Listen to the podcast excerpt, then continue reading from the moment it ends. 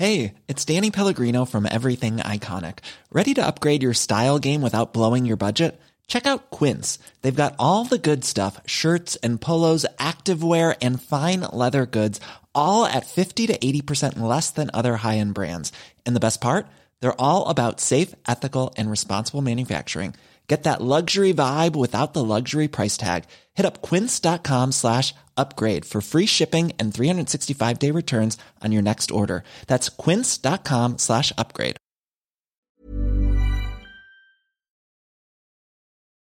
Betty und Candy haben vieles gemeinsam. Sie wohnen in der Vorstadt, singen im selben Chor, ihre Kinder sind befreundet und ihre Ehemänner haben gute Jobs bei Technologiefirmen.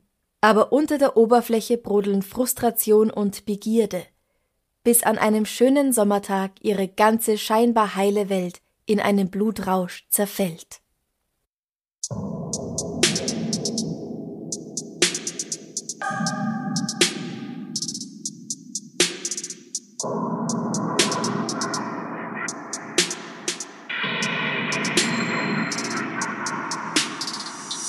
Servus, Christi, herzlich willkommen bei Darf's ein bisschen Mord sein? Dein Podcast zum Thema wahre Verbrechen. Mein Name ist Franziska Singer. und ich bin Amrei Baumgartel. Lucas ist eine Kleinstadt im Nordosten von Texas, ganz in der Nähe von Dallas.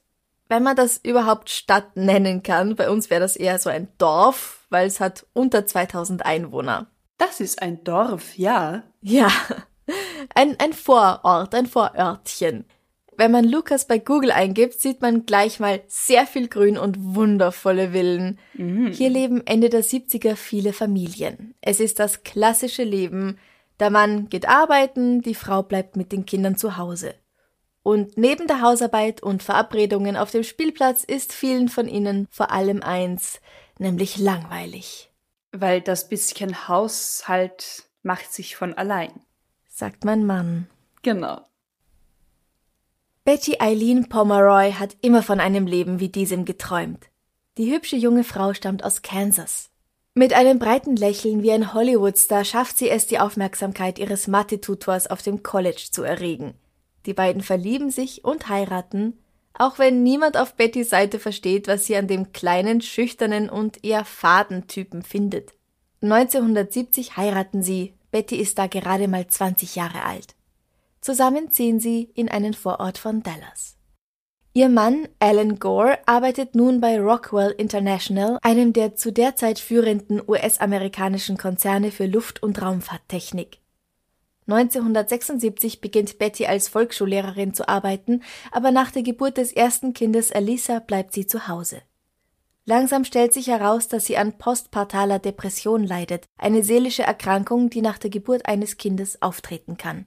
Also sehr oft auftritt sogar.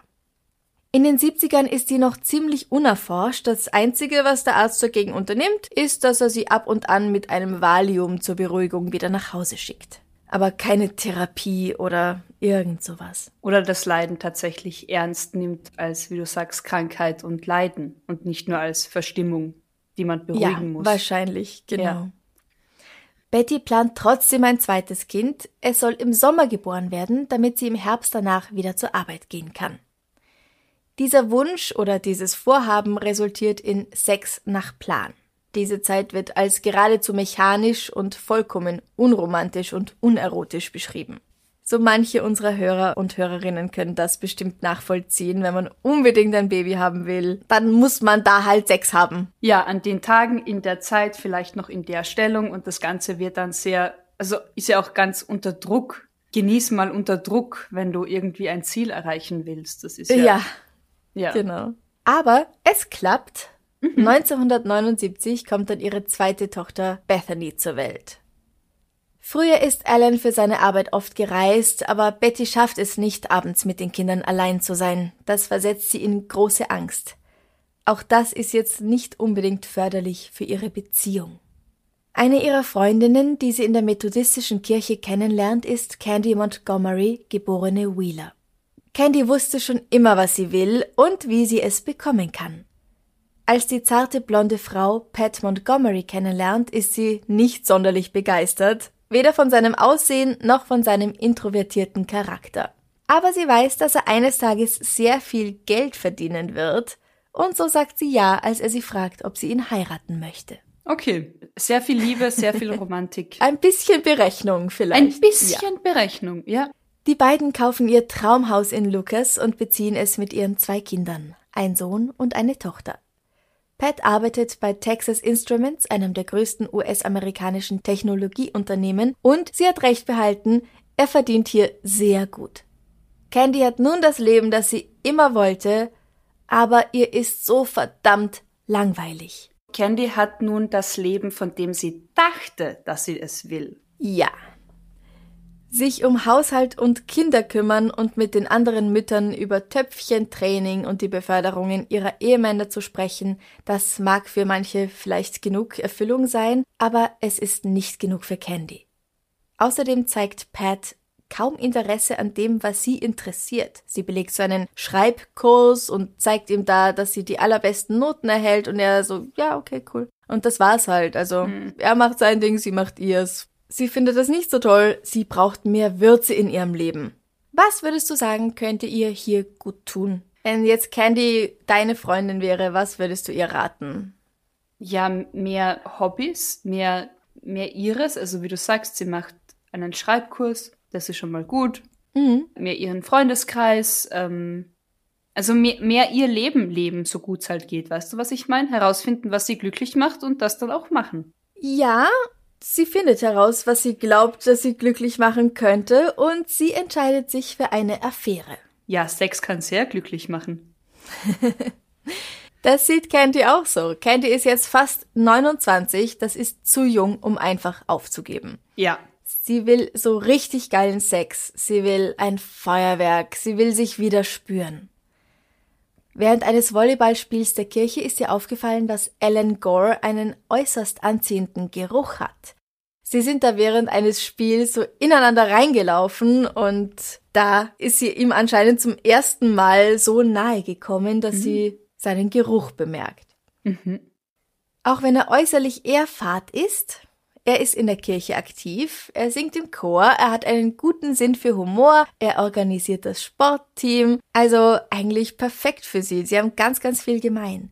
Sie sehen sich sowieso sehr oft durch das alles und Betty und Pat sind da irgendwie nie mit dabei.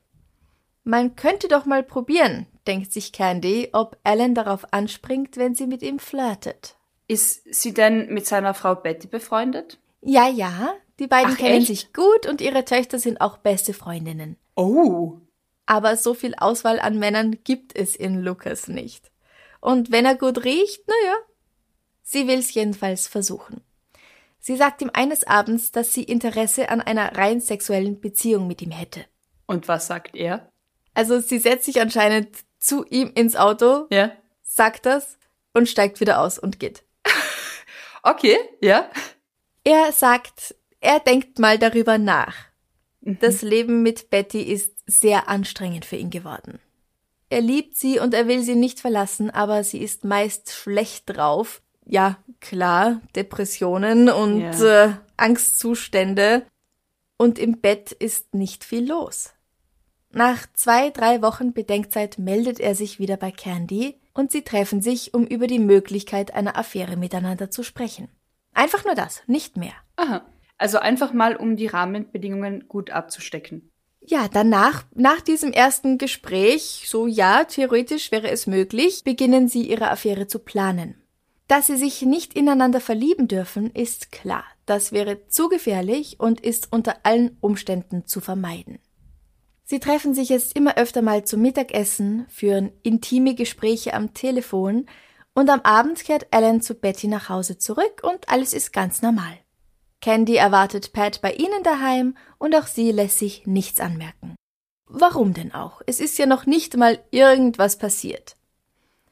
Diese Diskussionen, ob eine Affäre angebracht wäre, ziehen sich über Wochen hinweg. Also es läuft noch nicht. Sie sprechen nur darüber, was wäre, wenn. Also sie treffen sich heimlich, um zu planen und zu schauen, ob überhaupt eine heimliche Affäre drin wäre. Ja. Wie? Das heißt, sie machen eine Pro- und Kontraliste? Oder ja. was? Genau. Ja, so was machen sie. Also auf der Pro-Seite steht Abenteuer und sich weniger allein fühlen. Ja. Auf der Kontraseite steht zum Beispiel, mögliche Gefühle könnten sich entwickeln und erwischt werden. Schließlich entscheidet Ellen sich dazu, Ja zu sagen. Sie können sich in seiner Mittagspause treffen, die dauert zwei Stunden, jede zweite Woche, Dienstag oder Donnerstag, da geht's immer bei Candy. Candy besorgt ein Motelzimmer, die Kosten dafür teilen sie. Wenn es zu intensiv wird und sich jemand verliebt, dann hören sie sofort auf, wird beschlossen. Der Beginn der Affäre wird für den 12. Dezember 1978 festgesetzt. Wirklich. Ich habe da gerade so, so einen Gerichtsbeschluss, der Beginn der Affäre wird festgesetzt. Stempel drauf. Okay. Ungefähr so. Okay. Nur ohne etwas Schriftliches, weil das wäre ja wieder zu Ja, da, ja. Mhm. An diesem Tag, am 12. Dezember, packt Candy Hühnchen mit Salat, Weißwein und Käsekuchen in einen Picknickkorb und bucht ein Zimmer in einem Hotel in der Nähe von Allens Arbeitsplatz. Von dort ruft sie ihn an. Zimmer 213. Sie zieht ein durchsichtiges rosa Negligé an, bodenlang, und wartet.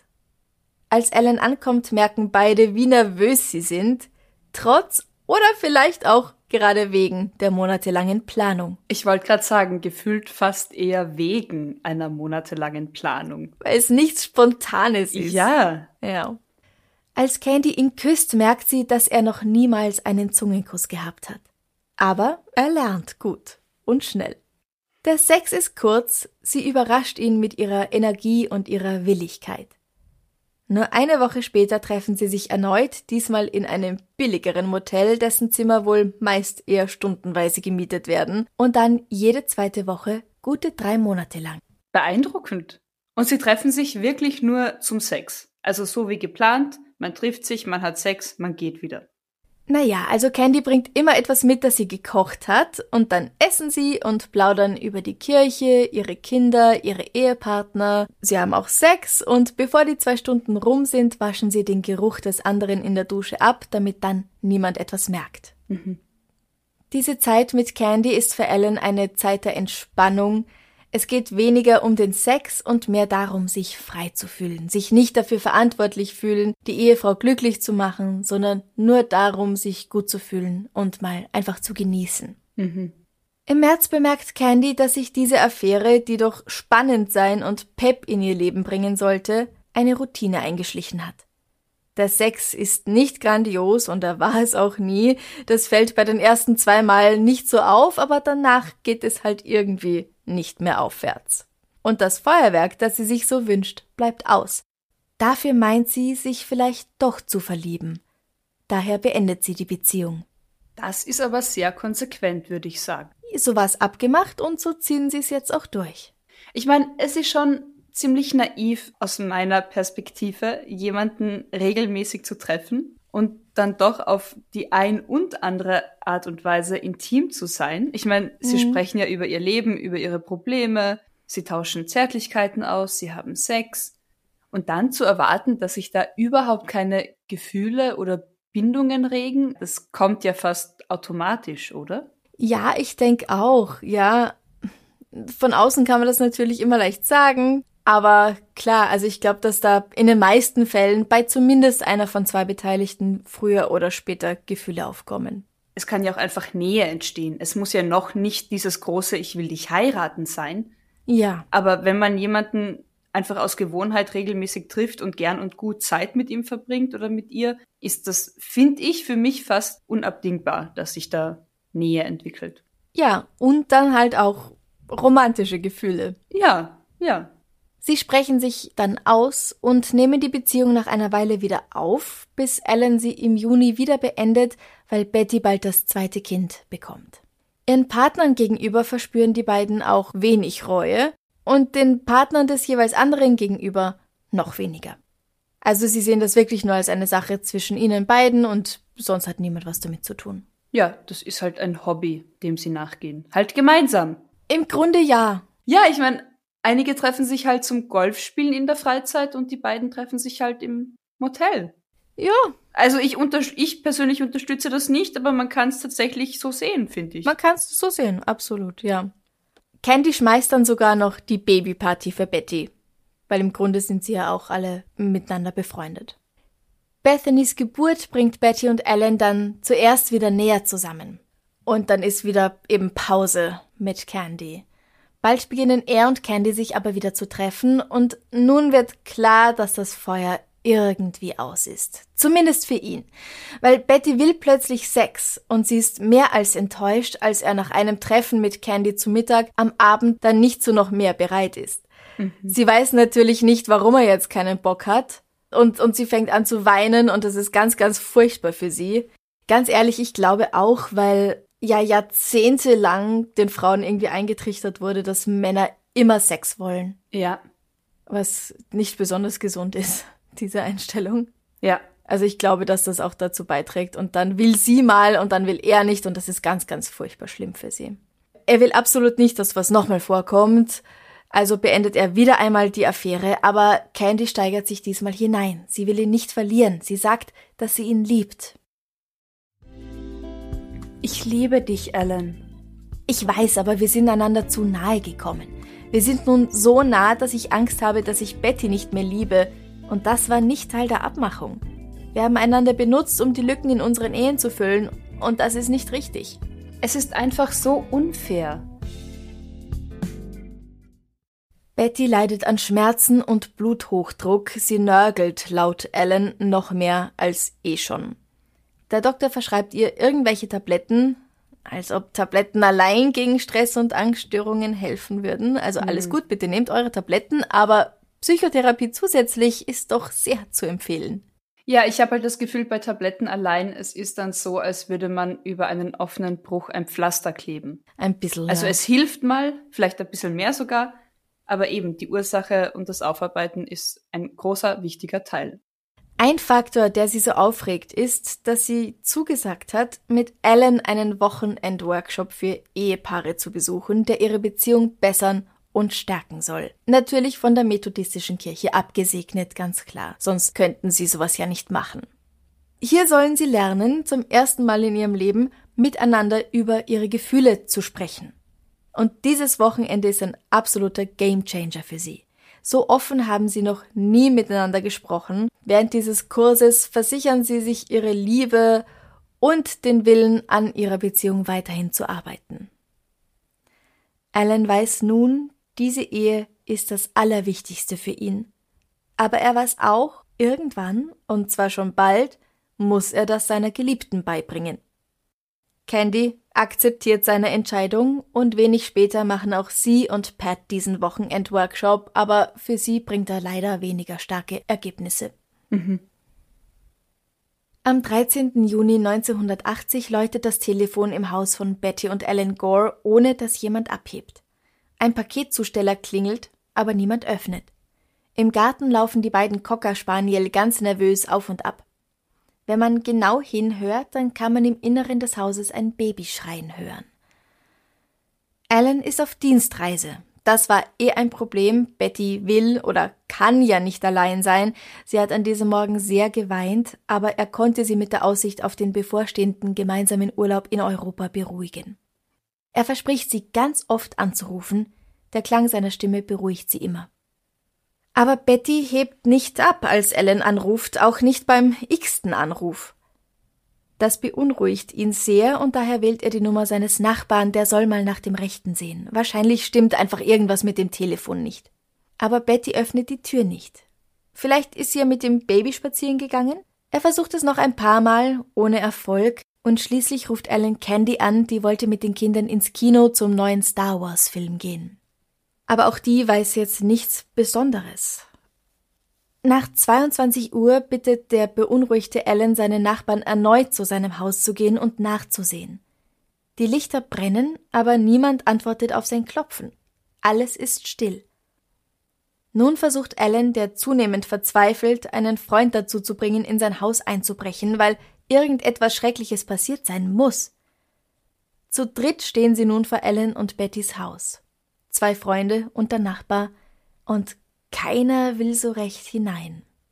Ja, aber das ist auch verständlich. Also wer weiß, was sie da erwartet. Mhm. Sie merken, dass die Tür nicht versperrt ist. Sie treten ein. Die Lichter brennen, aber alles ist so furchtbar still.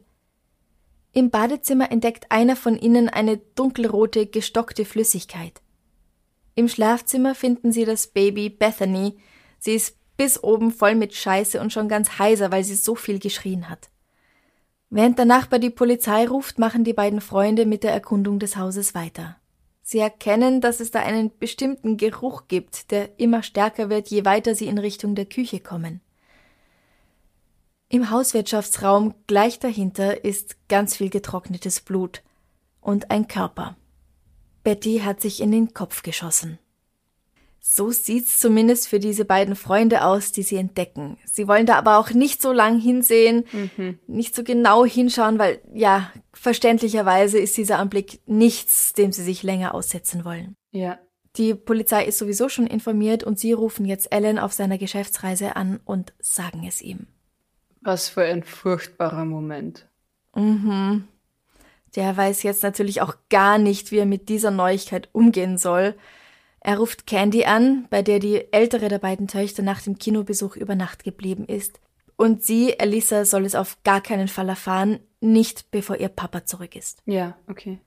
Am nächsten Tag läuft Candy und Pats Telefon heiß. Jeder weiß etwas, alles Gerüchte natürlich.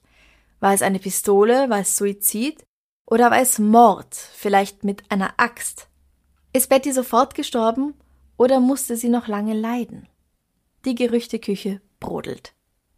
Alan nimmt den nächsten Flieger von Minnesota zurück nach Texas. Sobald Polizei und Spurensicherung da waren, ist klar, nein, Betty hat sich nicht selbst erschossen.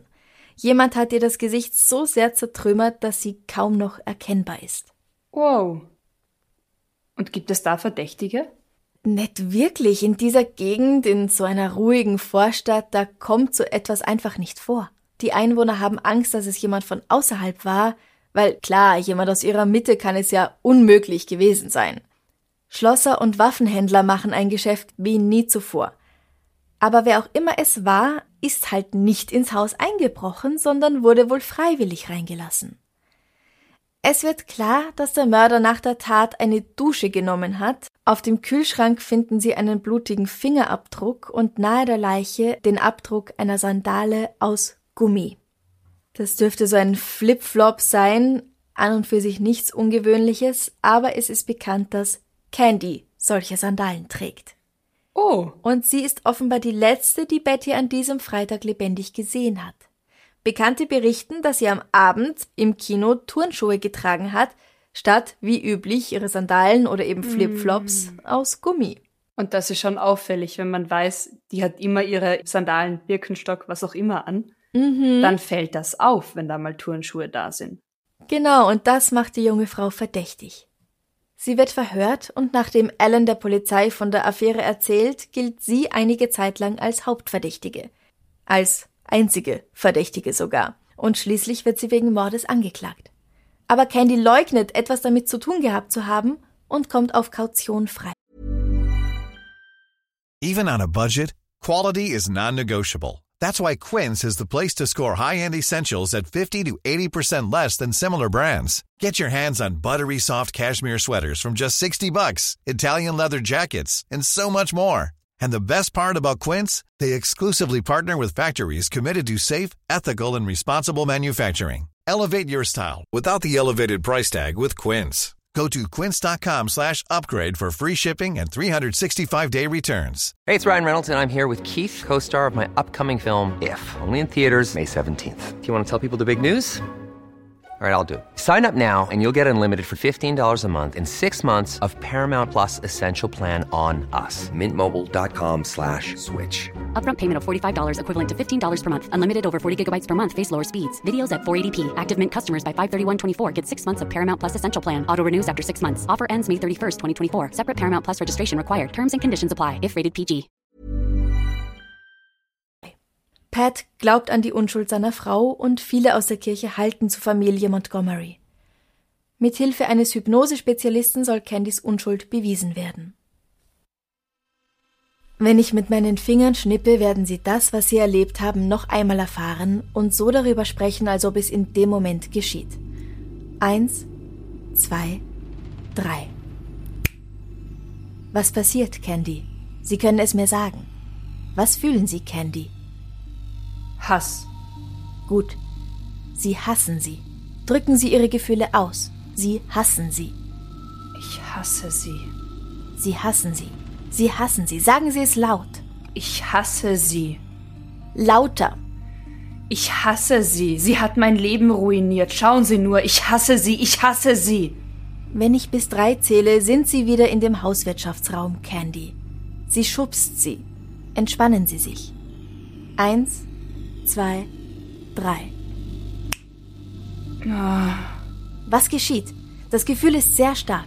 Eins, zwei, drei. Sie schubst sie.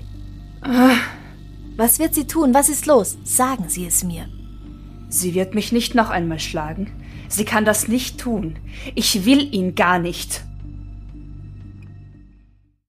Wow, das sieht jetzt aber nicht sehr gut aus für Candy. Findest du? Es ist, es ist ein bisschen, bisschen belastend. Ich finde auch. Im Oktober 1980 beginnt der Prozess. Candy, so viel ist klar, wird auf Notwehr plädieren. Aber was ist jetzt eigentlich wirklich geschehen an diesem Freitag, den 13.? Das sagst du mir erst jetzt, dass das ein Freitag der 13. war? Ja? Schönes Detail am Rande. Candy ist zu Bettys Haus gefahren, um Betty zu fragen, ob es in Ordnung ist, dass sie Elisa am Nachmittag zu ihrer Schwimmstunde bringt und danach zu sich nach Hause mitnimmt, weil die beiden Mädchen so gern zusammen ins Kino gehen möchten. Dadurch würde sie Betty auch ein bisschen Fahrzeit abnehmen und sie hat mehr Zeit für ihr Baby. Die beiden Frauen kommen ins Plaudern, dann wird Bettys Gesicht ausdruckslos. Also das ist jetzt natürlich Candys Erzählung, weil Betty können wir aus bekannten Gründen nicht mehr fragen. Betty fragt Candy, ob sie eine Affäre mit ihrem Ehemann hat. Nein, sagt Candy, nicht mehr. Betty gibt Candy Alisas Schwimmsachen und als sie sich entschuldigen möchte, geht Betty hoch. An der Wand lehnt eine Axt, die Betty zuvor aus dem Hauswirtschaftsraum geholt hatte. Jetzt erhebt sie sie. Candy hält ihren Arm fest. Tu's nicht! Sie beginnen zu rangeln. Betty gibt nicht auf.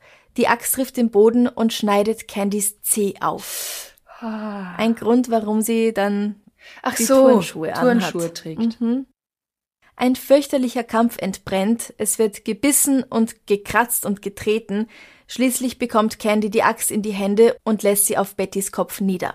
Es macht Pop und Blut beginnt zu fließen. Candy läuft erschrocken weg, aber Betty ist noch nicht tot. Blutüberströmt erhebt sie sich, in ihren Händen jetzt wieder die Axt. Nun beginnt erneut ein Kampf. Sie rutschen auf dem Blut aus, rangeln auf dem Boden, stehen wieder auf und immer wieder hat Betty die Axt in ihren Händen. Sie gibt einfach nicht auf. Nach einem erbitterten Kampf um Leben und Tod hält Candy die Waffe wieder in Händen und lässt sie erneut auf Betty nieder. Sie soll endlich still sein. 41 Hiebe können die Gerichtsmediziner an Betty Gores Körper feststellen, 28 davon am Kopf. Und die meisten davon hat sie erlitten, als sie noch am Leben war. Oh, wow.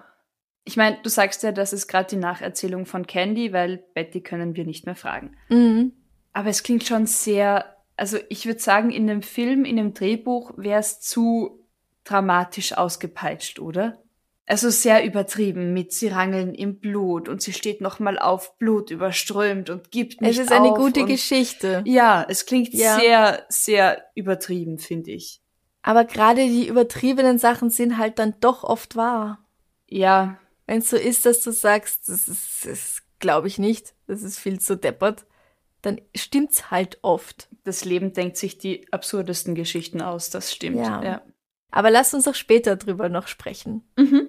Also, Candy erzählt weiter, dass sie danach vollständig bekleidet in die Dusche gestiegen ist und danach nass zu sich nach Hause gefahren ist, um sich umzuziehen und von dort sofort zur Kirche weiter zur Bibelstunde. Sie hat noch versucht, vorher im Haus ein bisschen sauber zu machen, aber sie hat zum Beispiel den Fingerabdruck am Kühlschrank nicht gesehen und Ja. ja, so richtig sauber machen wollte sie dann auch nicht, nur irgendwie in, in ihrer Panik wahrscheinlich über irgendwas drüber gewischt. ja. Die Personen im Gerichtssaal können sich nicht vorstellen, wie es so weit kommen konnte. wieso ist Candy nicht einfach weggegangen, nachdem sie die Axt in ihrem Besitz hatte? Ja. Wobei ich auch sagen möchte, nur weil sie die Axt hat, ist der Kampf noch nicht vorbei. Weil es gibt Haare ziehen und Haxelstellen und Kratzen und Beißen. Also nur weil du jetzt die Waffe in deiner Hand hast und eigentlich nicht zuschlagen möchtest, heißt nicht, dass die andere Person dich in Ruhe lässt. Ja, aber wenn die andere Person, ich krieg das Bild nicht aus dem Kopf, schon mal die Axt im Kopf hatte, glaube ich, bist du schneller auch mit einem verwundeten C als eine Person, die ein Loch im Kopf hat. Oh mein Gott. Wahrscheinlich, ja. Und sie fragen sich halt, wieso hätte sie sich nicht sofort bei der Polizei gemeldet?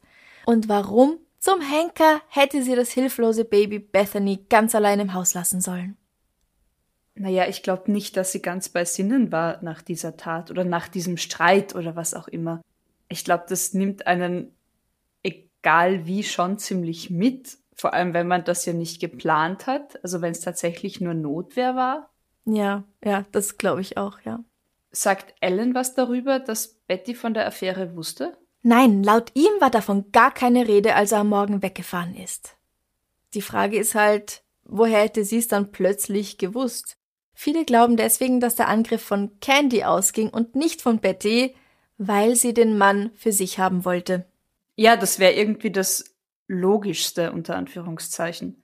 Mhm. Aber wie geht's jetzt weiter? Also wird sie, sie wird angeklagt, wird sie für schuldig befunden?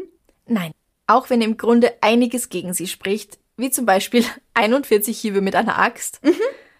Der Psychiater, der sie hypnotisiert und befragt hatte, meint nämlich, dass ihre überzogene Reaktion von einem Kindheitstrauma herrührt.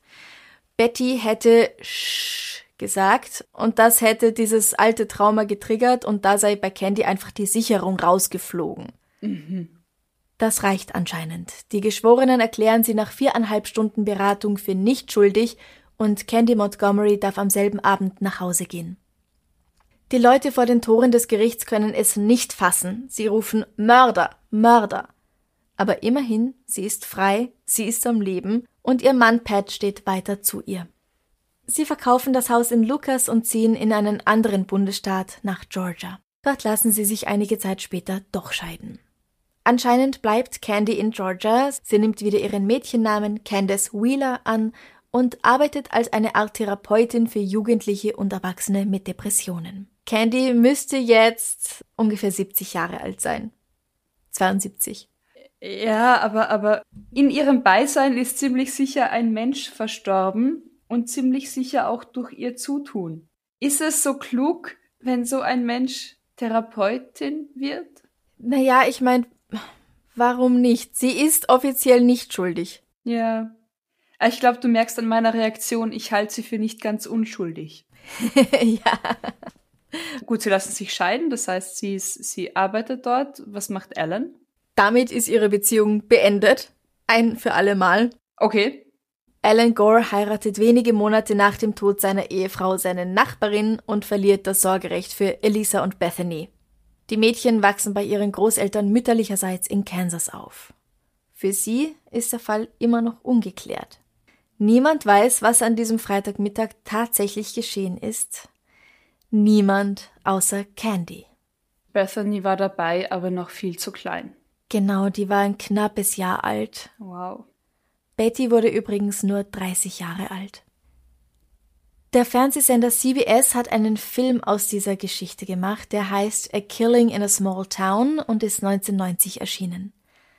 Auf Hulu soll dieses Jahr eine neue Miniserie erscheinen. Sie nennt sich Candy mit Jessica Biel in der Titelrolle und Melanie Linsky als Betty. Mhm. Falls dir dieser Name nicht sagt, ich kenne sie hauptsächlich als Rose aus Mein cooler Onkel Charlie. Oh ja, ja, oh, die ist großartig. Die ist eine großartige Schauspielerin.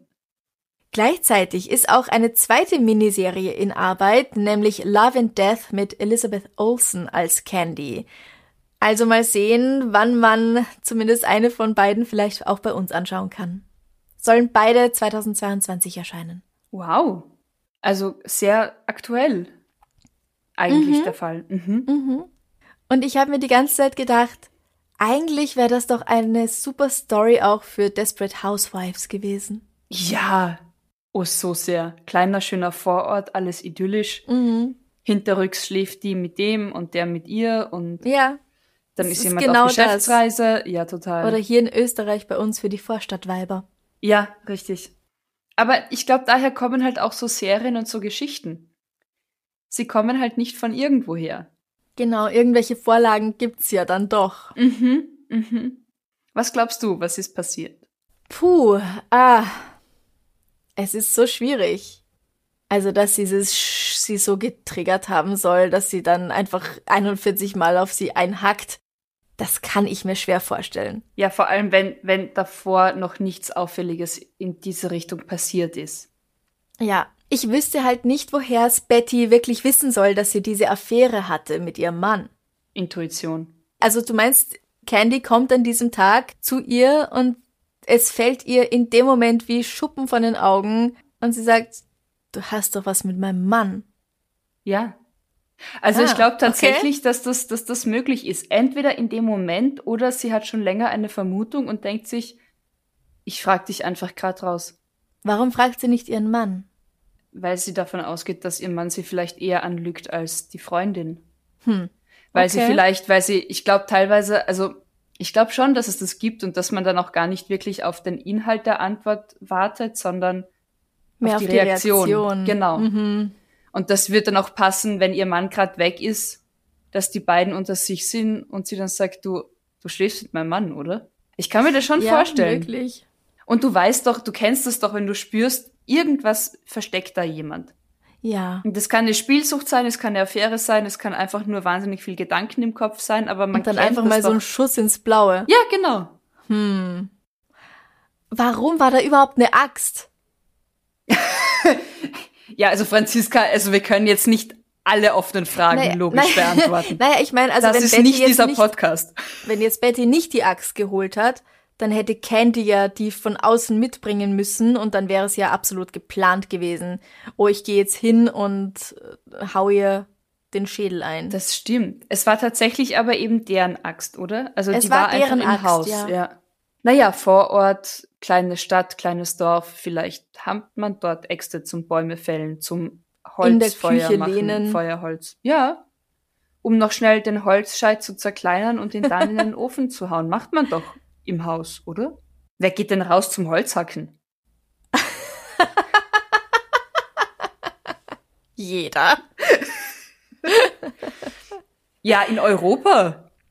Vielleicht Ja, ja, okay. Ich kann mir schon vorstellen, dass Betty die geholt hat, um sie wirklich zu bedrohen. Ist die Rede, da, Rede davon, wie schwer die, wie groß diese Axt ist? Weil ich meine, ganz ehrlich, ich gehe davon bei, ich, also ich gehe bei Frauen halt eher von, bitte? Ist das wichtig? Ist eine normale Axt halt. Weißt du, wie scheiße schwer Äxte sind? Hast du mal versucht, Holz zu hacken? Also das über den Kopf zu schwingen und wieder runter. Ich bin fertig nach ein paar Holzscheiten und ich hab Kraft. Ja, also egal wie, Candy muss schon in einen echten Blutrausch irgendwie gekommen sein und Ja. sich in diesem Moment gar nicht mehr ausgekannt haben. Ja. Weil ich meine, das ist körperlich tatsächlich eine wahnsinnige Anstrengung. Ja, jetzt wollen wir aber mal kein Mitleid haben mit der Guten. Dass ihr dann die Arme ein bisschen wehgetan haben. Wir, wir und wir sind auch nicht beeindruckt von der körperlichen Kraft. Nur Also ich nicht. Okay, gut. Ich, ich wollte nur wissen, wo wir uns bewegen. Alles klar, okay. Du darfst gern sein, was du willst. Mhm. Ja, Was glaubst du? ja ich, ich glaube halt, dieser Blutrausch oder dieses, dieses Kindheitstrauma, das getriggert wurde, das, ja, okay, kann sein. Aber woher dieser Blutrausch kommt, also entweder hat sie wirklich mehr Gefühle für Ellen gehabt, als sie sich eingestehen wollte, sich selbst das vielleicht auch eingestanden hat. Mhm. Weil er ja nicht so ein geiler Hengst ist, dass man sich irgendwie denkt, okay, das verstehe ich. Ja, also sie hat richtig. vielleicht selbst nicht verstanden. Ja, ja. Also rein oberflächlich gesprochen, eben. Ja, ja. Vielleicht hat sie auch ganz viel von ihm erwartet oder da rein interpretiert, was sie sich grundsätzlich gewünscht hat. Vielleicht war sie auch gar nicht Ellen, sondern einfach nur die Projektion, was Ellen sein könnte für sie, was ihr fehlt. Mhm. Aber so ganz unschuldig ist sie auf jeden Fall da nicht dabei. Weil, wie du sagst, Notwehr ist eine Sache, aber 41 Stiche sind einfach nochmal ganz was anderes. Und definitiv keine reine Notwehr. Nee, irgendwo hört's dann auf. Ja. Also wir wissen nicht, was da tatsächlich passiert ist, was tatsächlich gesprochen wurde. Das weiß nur Candy und naja, sie sagt's nicht. Beziehungsweise das, ja, sie sagt uns das, was wir eben jetzt wissen. Mhm. Ich mag keine ungelösten Sachen. Es ist ja gelöst. Sie hat sie umgebracht. Es war kein Vorsatz. Ah, okay, ja. Fall ja. gelöst. Ja, richtig. Mach mal was Schönes zum Abschluss. Wir machen was Schönes zum Abschluss. Franziska, Am Rai. wo bist du wählerisch?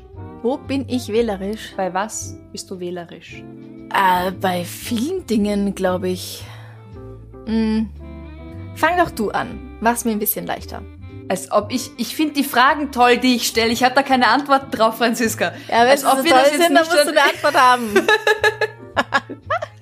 Ich freue mich, ich freue mich dann immer über die Fragen und bewundere die Fragen und Aha. bis dahin geht's. Und dann bin ich überrascht und denke mir, ach so, ja, wie jetzt beantworten? Wir machen es ja erst seit Über zwei über Jahren. zwei Jahren. Aber ich mag Traditionen. Nein, wo bin ich wählerisch? Ähm, ganz stark, glaube ich, immer mehr. Also ich bin, ich bin kompromissloser bei Menschen und Momenten und Situationen, ob sie mir gut tun oder nicht. Mhm. Also ich war früher viel geduldiger und entschuldigender mit Menschen und Situationen. Also da, da bin ich immer wählerischer, was mir gut tut. Grundsätzlich, was mir gut tut. Also ich, ich bin weniger kompromissbereit für Sachen, die mir gut tun und nicht gut tun. Ja, das ist gut. Wir können McFluff noch fragen, wo er wählerisch ist. Bei Obst. Okay. Bei Obst und Gemüse. ja, du musst ja auch wissen, was er mag. Da kann er ja auch wählerisch sein. Dann kann es mir so richtig zeigen. Die Mhm. Nase rümpfen. Ähm, Jetzt bist du dran. Jetzt, okay. Wobei bin ich besonders wählerisch. Ich würde jetzt die Frage ähnlich beantworten wie du, aber du hast sie ja schon beantwortet. Darum muss Ja, ich was Neues finden. Weil du wolltest, dass ich als Erste Ähm, die Frage beantworte. ich bin bei Wolle wählerisch geworden. Mm. Wie treue Hörer und Hörerinnen ja schon wissen, stricke ich sehr gerne. Und am Anfang habe ich viel mit einfach mal ums zu lernen, nicht nur Wolle, auch Nadeln übrigens, äh, habe ich viel mit so Acrylnadeln und Acrylgarn gestrickt, Mhm. weil das ja billig ist. Aber dann sind irgendwie bei den Nadeln die Spitzen abgebrochen und meine Finger haben angefangen so weh zu tun von diesem Acrylgarn Ja. dann bin ich drauf gekommen, dass ich es vielleicht, als ich es dann gut besser konnte, nicht gut, aber besser, ähm, dann habe ich es mal mit Baumwolle versucht und das, ja, damit arbeite ich eigentlich auch nicht so gern. Dann habe ich verschiedene Wollsorten ausprobiert und Merino fühlt sich einfach so schön an, schöner noch als Schurwolle. Dann war ich, oh Gott, dann war ich in Amsterdam in diesem grandiosen Geschäft. Stephen and Penelope heißt das. Und dort habe ich meine ersten zwei richtig teuren Stränge Wolle gekauft. Mhm. In komplett verrückten Farben von Undercover Otter. richtig teuer, richtig schräg alles. Und daraus habe ich dann Socken gemacht und meine Finger haben nicht wehgetan. Und Oh, wie schön. es war so schön, es hat sich alles so gut angefühlt. Die Socken habe ich auch immer noch. Das heißt, ein Paar habe ich damals dann verschenkt und eins habe ich immer noch. Und wirklich bis zum letzten Rest verbraucht. Und also es hat sich gelohnt, diese Investition. Und da habe ich gemerkt, wie geil so schöne, weiche Sockenwolle sein kann. Mm, toll. Ja. Level up your life. Ja. Ja, also ich habe eigentlich nichts. Es gibt jetzt mittlerweile auch schon ganz tolles Acrylgarn, was nicht mehr weh tut. Aber ich habe halt damals einfach irgendwie nur so den allerbilligsten Scheiß gekauft. Was Ja. ja, was okay ist. Ja, zum. Anfangen, zum Ausprobieren, klar. Genau. Ja, mittlerweile wurde ich eben etwas wählerischer, Ja. Gut. wo es halt geht. Welche Wollwahl wird's wohl wieder werden? Bei Franziska. Wobei seid denn ihr besonders wählerisch? Wir fragen das wieder am uns. Freitag auf Instagram und Facebook und freuen uns auf eure Antworten. Genau. Ihr habt nämlich wie immer mehr Zeit zum Überlegen. Und auch ganz, ganz tolle Antworten. Also wir lesen das wirklich immer alles Mhm. Ja, und Sehr uns inspirierend, sehr. sehr erheiternd. Mhm. Jetzt wird's aber Zeit, dass wir uns bedanken bei ein paar unserer neuen Komplizen. Was hältst du davon? Voll super, grandiose Idee. Diese Woche geht ein ganz herzliches Dankeschön an Nathalie L., Carmen Sch, Katrin Z., Nina K. und Gast Anna, Antonia T., Christina H., Lucifer N., Michael B. Anja M. und Martin J. Vielen herzlichen Dank. Wer sich dafür interessiert, unser Komplize, unsere Komplizin zu werden, schaut auf steadyhq.com slash darf's ein bisschen Mord sein. Den Link gibt's auch auf Instagram und natürlich unsere Homepage sowie auch alle anderen Links, wie zum Beispiel zu ko-fi.com, wo ihr uns einen Eisbergsalat spendieren könnt. Oh, ein Eisbergsalat. ich ich, ich wollte gerade, ich hätte gehofft, dass du Eisbär sagst. Ich nehme auch Eisbären an oder Blaubeeren oder Heidelbeeren. Ist das gleiche. Genau, da kann man uns nämlich einmalig unterstützen mit einer frei gewählten Spende, wenn man das lieber möchte. Was noch? Es gibt T-Shirts, es gibt Genau. Tassen. Es gibt ein Buch.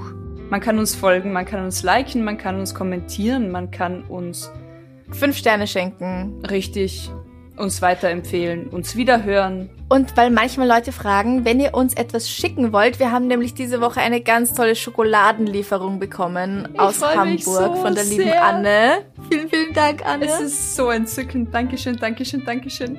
Die Adresse dafür findet ihr auch auf der Homepage www.darfseinbissalmordsein.com. Also man findet uns. Ja, lassen wir es gut sein, oder? Ja, danke fürs Zuhören. Danke fürs Einschalten. Bis bald. Bis bald. Gesund bleiben. Bussi. Bussi. Baba. Baba.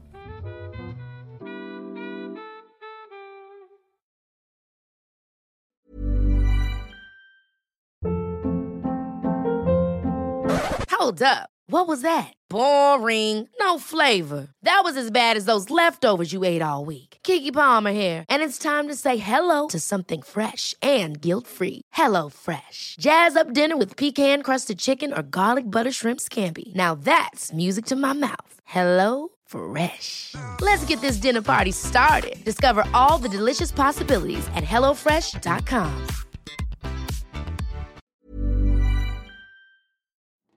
Liebe findet den unterschiedlichsten Ausdruck quer durch die Geschichte. Doch ist es wirklich immer Liebe? Lasst uns über Sex sprechen. Von skandalösen Stories aus der Antike über die Geschichte von Fetischen bis hin zu den unanständigen Geheimnissen berühmter Personen. Bei Liebesgeschichte gehen wir der Entwicklung der menschlichen Sexualität auf den Grund. Unterhaltsam, lehrreich und im besten Sinne des Wortes tabulos stellt Franziska Singer, das bin ich, jede Woche die Frage, wer, wann, mit wem und wie. Wer Liebesgeschichte überall, wo es Podcasts gibt.